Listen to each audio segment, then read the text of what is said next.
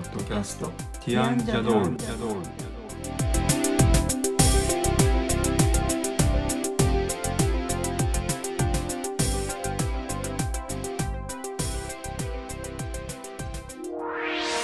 こんにちは。ティアンのコリンです。こんにちは、ティアンのエリコです。今日はティアンジャドールの第57回ですこのポッドキャストでは音楽やアートデザインなどティアンのメンバーの切り口で10分から15分程度でお話をしていきます。はい、今回はティアンが所有する生楽器についてのお話の2回目ですね。はい、えー、と今日はフルートとグロッケンシュピールという楽器についてお話をしていきたいと思います。はい、まずはフルートから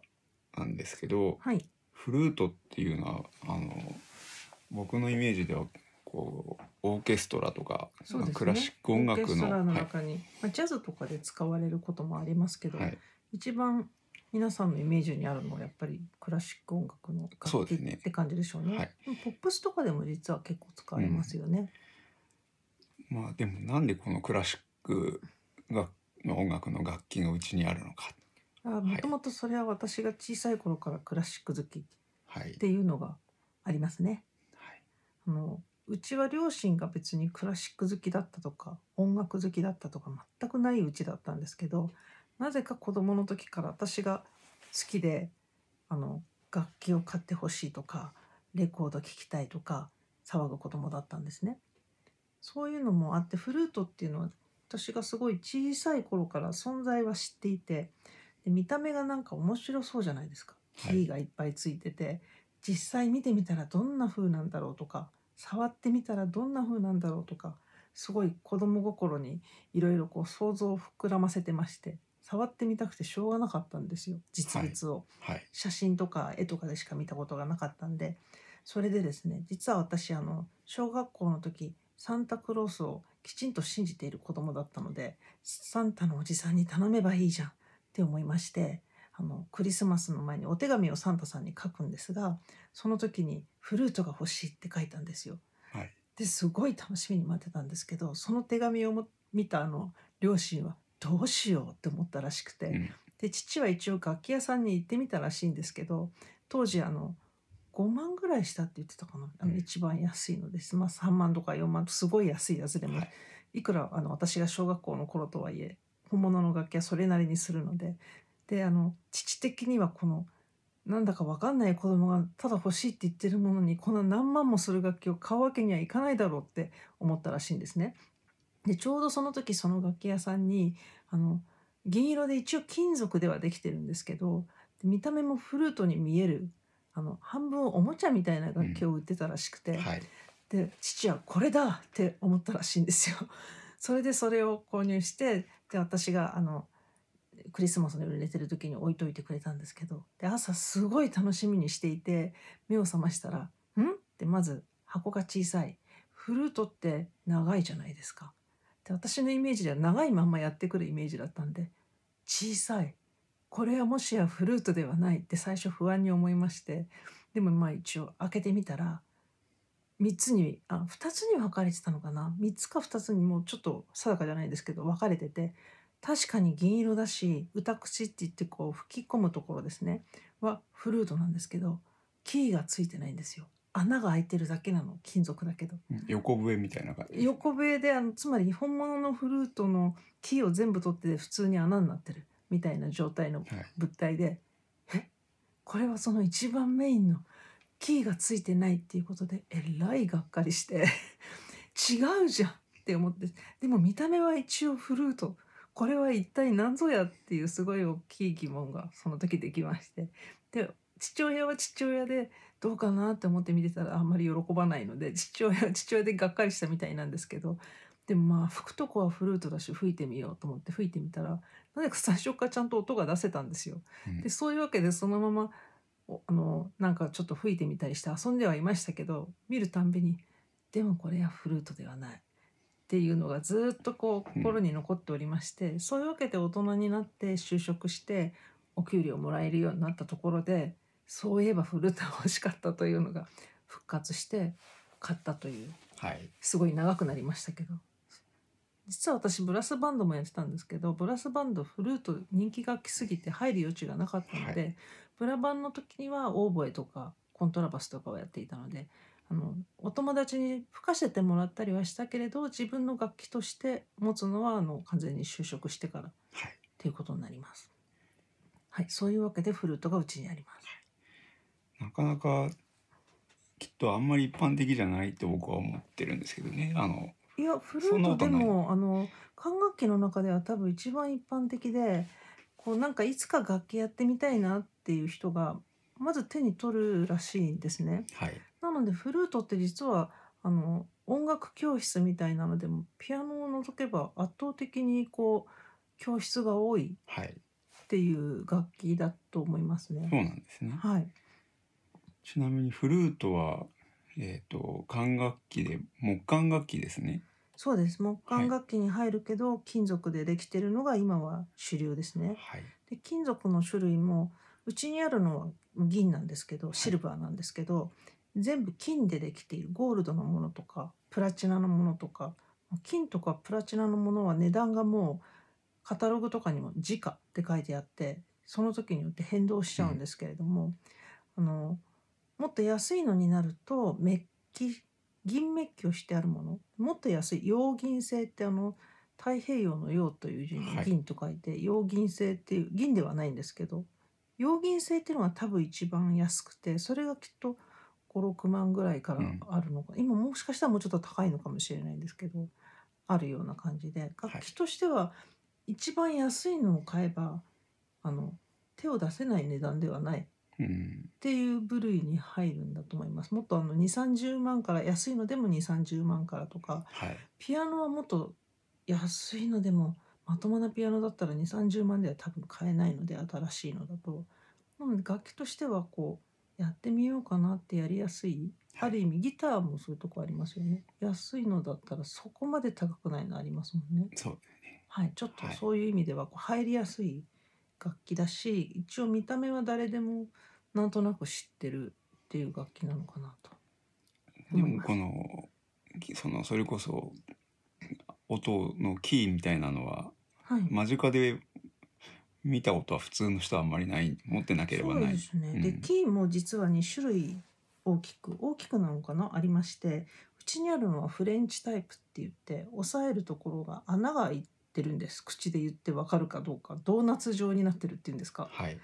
なんですけどドイツタイプジャーマンタイプっていうのかな？私もちょっと詳しくないんですけどそれだと完全に閉じてるんですね。はいで今はあのプロの方はフレンチが主流だってだいぶ昔に聞いたんですけどその理由はやっぱりこう穴が開いてる分音が明るく響きやすいみたいなことを聞いたことがある気がします。うんちなみにこのフルートは2代目でうちにあるのは1代目はちょっと母に譲っちゃったんですけど1代目はあの銀座の山の楽器さんで衝動買いのように買いましたが今うちにあるのはあのもっといいやつをたまたまあのデザインのコンクールで賞をもらって賞金をいただいたのでそのまま使っちゃうのもなんだなと思ってじゃあ記念になるものを買おうと思って買ったのがこのフルートですね。はい。はい、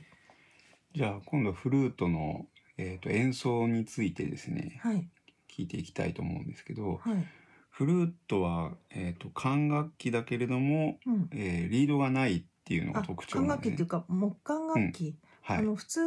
金管楽器はリードなんていうものはないんですけど、はい木管楽器はリードがついてる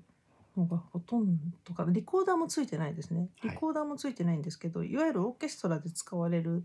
木管楽器は多分フルート以外はみんなついてますね。クラリネットは1枚リードって言ってあの加えてるように見えるちょっとリコーダーと似てるように見える裏側にリードがついてるんですね。でオーボエとかファゴットとかなど2枚リードって言って2つの重なったリードを震わせて音を鳴らすんですけどフルートはリードがないですね。うん、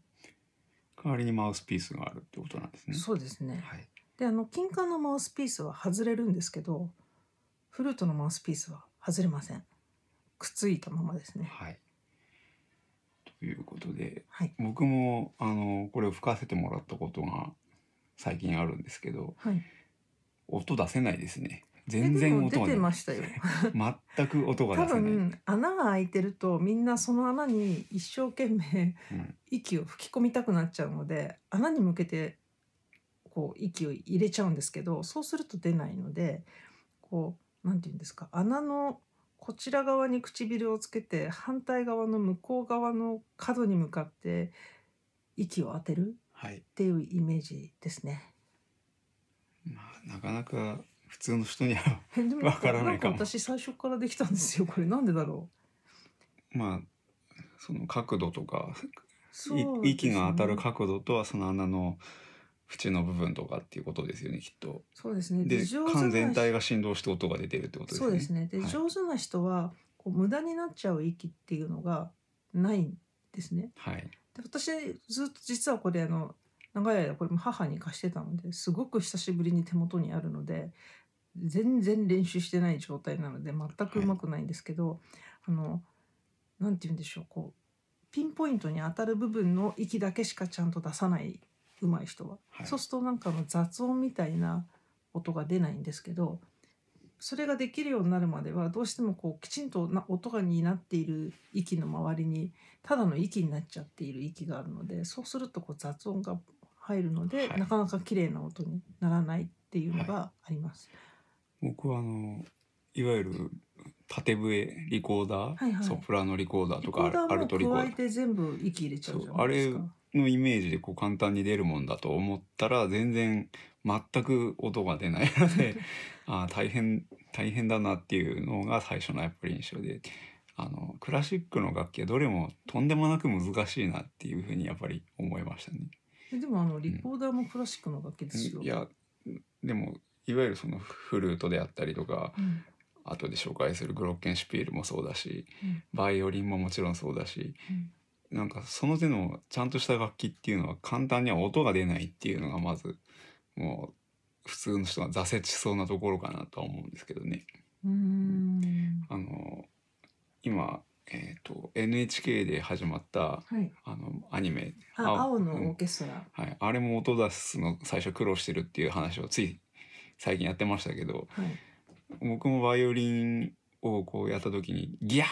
っていう悲鳴みたいな音が出たのを覚えてるのバイでオリンからですか？自分じゃなくて。自分じゃなくて。なんかバイオリンかもらギギギギギギみたいなあのこのノコギリでなんかこう何かちょっと不快な音ですよね。そう。そんな音が最初に初めてやった時は出たんですけど、はい。まあ、まずまず音を出すのが難しいがっていうのはなんか多分バイオリンに関しては、音を出すって思っちゃうからそんな音になっちゃうのであってこう弦があって弦に弓を乗っけるじゃないですか。はいで一生懸命弓をこう震わそうと思って力入れちゃうとそういう事態になるんですよ。はい基本的には重力に任せてあのギューって力を入れずにそのまま重力にを利用しながらスーッと弾くみたいなイメージなので、バイオリンの難しいのはこう弓を下ろす時と上げる時って音が普通変わっちゃうんですね。でプロの人はその上げる時も下ろす時も同じ音質になるようにはい。練習してるんですけどそれが最初はなかなかあの聞いてて自分で分かっちゃうあ今下ろしてる方の音上げてる方の音って分かっちゃうぐらいなかなか同じ音にするのは難しいので。はい。まあバイオリンの話はまた機会を改めてで、えっと、ちなみにこの生楽器のお話について今は今回はフルートとグロッケンシュピールの話をしてるんですけどはい。いつかバイオリンのお話もしたいんですが、はい。えー、と今うちにあるバイオリンちょっと弦が張られてない状態になってるのではい。ちょっと弦の張り直しをするあのもうちょっとプロの方にか、かなんていうんですか？頼まないと無理な事態に実を言うと弦だけではなく弓はい。弓の方も弾ける状態ではないみたいな感じにそうですね。なってますので。ちょっとあのそのメンテナンスをしてからこういうのでその音をお聞かせしたりとかはい、そういうお話はしいかにうん、ノコギリみたいな音になっちゃうかっていう話とか。なのでまあバイオリンの話はちょっと少し時間空けてになる可能性が高いですけどはい、せっかくフルートの話をしているのでエリコにちょっと音をまず出してもらおうかなと思うんですけど、ちょっと聞いてください音を。音はい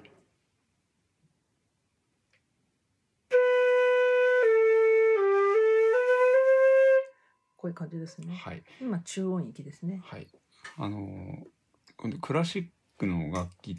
に、まあ、限らない楽器ってみんなそうかもしれないですけど、はい。思ってる以上に大きな音が出るっていう音大きいです。うんそしてフルートはあのまあリコードもそうオクターブの音が同じ指使いなんですね。はいなので。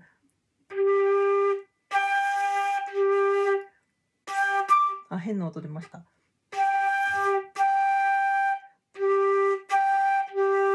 これ今全く同じ指使いなので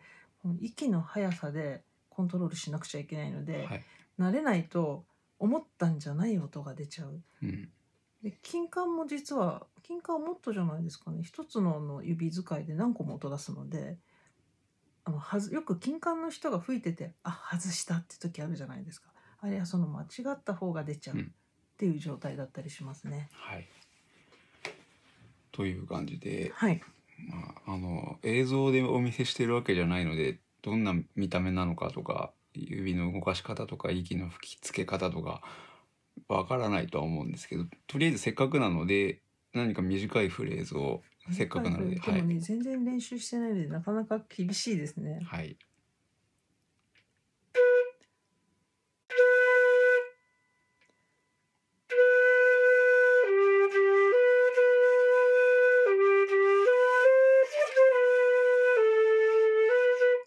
て感じですか？はいすいません、全然息が続きません。あそうでこれあのすごい呼吸というか腹式呼吸というかあの腹筋を鍛えてないと、腹筋を鍛えてないと。うんう、ん、なんかあの一気にふーって息を出し切らないで肺活量もそうなんですけど、これをきちんとなんていうんですかちょうどいい分量だけ出し続けられるようになると結構長く続くんですよ。あの普通に呼吸してる時もはーって吸って吸って出す時に小さく小さくっていうか細くスーってして結構長く出せるじゃないですか息を。はい、あれと同じで思いっきりドバーって出しちゃうとすぐに終わっちゃうんですけどなんかこう溜め込んだ空気を大事に使っていくみたいなイメージですね。はい。という感じで、はいまずはフルートですね。えー、とちなみにこれシルバーでできてるってことは、はいあれですか？銀磨きとかで磨いちゃうんですか？それともちゃんと楽器屋さんでメンテナンスしないと音が変わっちゃう楽器屋さんにメンテナンスです基本的には。うんで本当は楽器屋さんがおっしゃるにはフルートは年に1回はピアノの調律と同じですっておっしゃってましたけど、うんそのキーの具合を見てもらったりとかあとこうキーの裏側にすごい薄皮のこうパッドみたいのがあるんですね大体黄色いことが多いんですけど、これあのこうクッション的なものに薄い皮みたいなものが貼ってあるのでそこがダメになってくるとこれを全特化になるので。でもしピカピカにしたい場合はそのメンテナンスしてる時にピカピカにしてくださいって頼むと本当にピカピカにしてもらえるんですけどあの当たり前ですけど磨いた分銀は若干減るうん。んですよね。なのでメッキのものは結構気をつけた方がいいかもしれないっていうのがまず1点とメッキじゃなくてもやっぱり減るっていうことに対して絶対嫌だっていう方もいるのであの人によります。すごいピカピカにしときたい人はたまに磨いてもらうし、はいいやそんなことよりも音の方が大事だから見た目は黒ずんでてもいいの。っていう場合は磨かないし、うん。であとまあ金やププラチナだと色あんまり変わらないのでただプラチナになってくるとこのすごい重いので音出すのつまりこの金属を震わすのが相当大変なのでもう値段のこともあるんですけど男性とかプロの方じゃないと厳しいのかなと。うんでちなみに金は私吹かせてもらったことあるんですけど金は案外そんなに音出すのは大変じゃなく柔らかい、い、い音が出ますね、うん。まあでも楽器の値段が高そうだなと。とんでもないですね、うん。ただ金はその14金だったり24金だと柔らかすぎてあの加工ができないので10金とか14金とかあった気がします、うん。あのいわゆる日本人が金って思ってるの18金が多いんですけど18が75%金で残り違う金属なのでそれがもう14金とかなってくるともっとこう金の度合いは少なくなるんですけど、そういうふうにえ確か選べた気がします。今もそうなのか今もっと増えてるのかちょっと最近の事情は私は分からないんですけど。はい。はい。ということでフルートはそんな感じですね。はい。で、まあ、今時々音楽の作成をしてその作成過程とかお話ししてましたけどあの基本的にはこう電電気の音楽というかシンセサイザーとかコンピューターで作ってっていうのを話しましたけどもしかしたらこういう生楽器も取り入れてもいいかもしれないですね。ね楽しいですよね。ただただその場合演奏能力の問題が出ますけどね。あとレコーディングのシステムがうちはちょっと貧弱なのでちゃんとしたマイクがなかったりとかですね。録買えばいいって。たいのが本当はあった方が良かったりとかですか？まあいやこの今のこのし仕事スペースはある意味スタジオっぽい感じなのでちょっと部屋は問うん題ないけど、機材の問題ですね。録音の機材マイクですね、はい。そういったものがあるといいですけど。はい、まあじゃあそのうち。はい。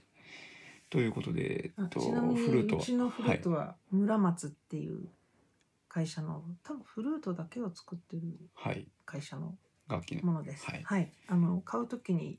ヤマハとか村松さんとか山陽さん山陽音響さんとかいくつかあるんですけどあの先生と一緒に選定をさせてもらってこれが一番吹きやすいっていうので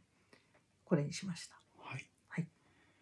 じゃあフルートの話は一旦終わりにして次はグロッケンシュピール、はい、グロッケンシュピールっていうなんぞやっていう聞いたことない人の方が多いかもしれないですけどこれもオーケストラの楽器ですね。反対に音最初に出してみた方がいいんじゃないでしょうか。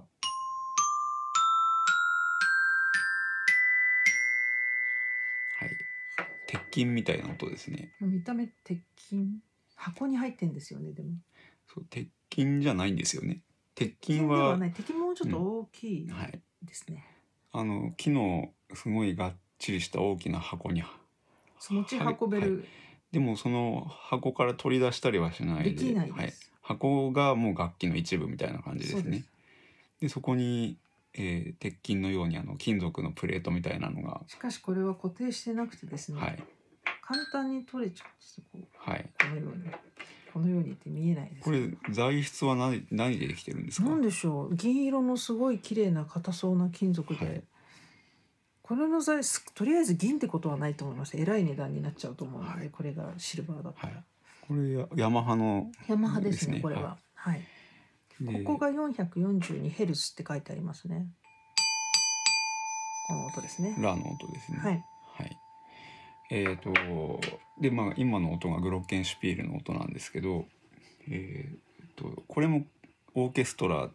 でこれはオ使われてーケストラのパーカッションで使う楽器で単体で使うことは多分ほとんどなくて、はい。あの合奏するときにここはグロッケンシュピールでっていう指示があるときに使うっていう、あんまりこうクラシックを聴かれたりとかご自分で演奏されない人はあんまり印象がないかもしれないんですがパーカッションっていうパートは基本的に打楽器を担当するパートなんですね。で例えば私はオーケストラの中でフルート吹いてますって言ったらフルートしか吹かないんですけどパーカッションの場合はですねその叩く系の楽器ほぼ全部やるんですよ。はいで例えばパーカッションって3人とか4人とかその編成によって違うんですけど、はいそのいるメンバーの人はここの楽譜ではグロッケンシュピールを弾くんだけどこの後は移動して今度はこっちを弾くみたいに移動しながらいろんな楽器を担当するのがはいパーカッションの特徴ですね。はい。はい、でこのグロッケンシュピールがなんでエリコが持ってるのか。これは私が持ってるっていうよりですね、はい。娘がええ。欲しいと言いはい。買ってもらったんだがはい。いや娘は独立したんですけれどもいやこれ持っていけないからって置いてってはい。あるっていう状態ですね。まあなので別に演奏用に買ったわけでそうなんです。はないと欲しいって言った割には、その後全然ほぼ使われてない。そうすごいかわいそうなほぼしまわれっぱなしなはい。楽器ちゃんなんですね。だから全くこう使った形跡もなく汚れてもいないんですいやね若干汚れてたんでさっき拭きましたけどこれ錆びたりとかすると大変なので、はい。ちゃんと錆びないようにさしてあげなきゃいけない。でも錆びるってことは鉄入ってるんですよね、うん。やっぱりね。はい。という感じでグロッケンシュピール。これはでもそれこそ何かの録音に使おうって言っても難しいようなえ気が。難しいですか？なんかこれ効果音とか効果音？なんかこうよく綺麗なトレモロとかこういう音って欲しい時ないですか？まだから演そうですね。奏がうまくできるかっていう問題はああのシンセサイザーより全然やっぱりいい音がどすごい綺麗な音なんです。出てますけどでもそれをちゃんと捉えられるやはりマイクがないと、あうん、ーちなみにこれはグロッケンシュピールですけどビブラフォンって知ってはいますか、鉄筋ですか？鉄筋って言っちゃうとしビブラフォンって言うあとの下に管がついてるそうです。でそこに電気を通していて、でなんかファンみたいなのが回ってるんですよ、はい。でこれよりもうちょっと低い音でもうちょっとあの音域も広くてですごい綺麗なほわーんって夢見るような感じの音が鳴るのがビブラフォンなんですけど、はい。それもすごい好きですけどそっちは大きいし一般家庭に入れとくのは結構大変、はい。でマリンバっていうのはそのその今度は木でできてるけどやっぱり下につ筒がついててはい音を響かせるんですけど、マリンバの場合はその筒の中にそういう電気的な仕掛けは全くなく完全アコースティック楽器なんです。でそれを持ってる人が知り合いにいたんですけど結構このしまうことができるんだって言ってましたね。これやっぱりこの鍵盤みたいなところを全部外してしまうことができるっていうようなことを言ってました。でその確かそのマリンバの筒がなくなるとシロフォンっていうんだった気がするんですよ。本当にただの木琴だから音はマリンバほど響かない、もっと乾いた感じの音になるんですけど、はい結構このいわゆる木琴系の形のものっていろんな種類があるんですね。はいでマリンバをすごい専門に弾くパーカッションの人はそれ系をやっぱり中心に弾いてる気がします。あの大太鼓もやってスネアドラムもやってみたいなのじゃなくてこの鍵盤がいっぱいあるみたいなやつはいを中心にやることが多いですね。バチとかすごい一つの手に3本とか持ってはい結構難しいし大変なので、はいはいまあそんなグロッケンシュピールがうちにありますけどはい。せっかくなのでこれも何か簡単なメロディーを弾いてみましょうかなんか響いちゃいますけど何を弾くんですか？さっきのやつ。はい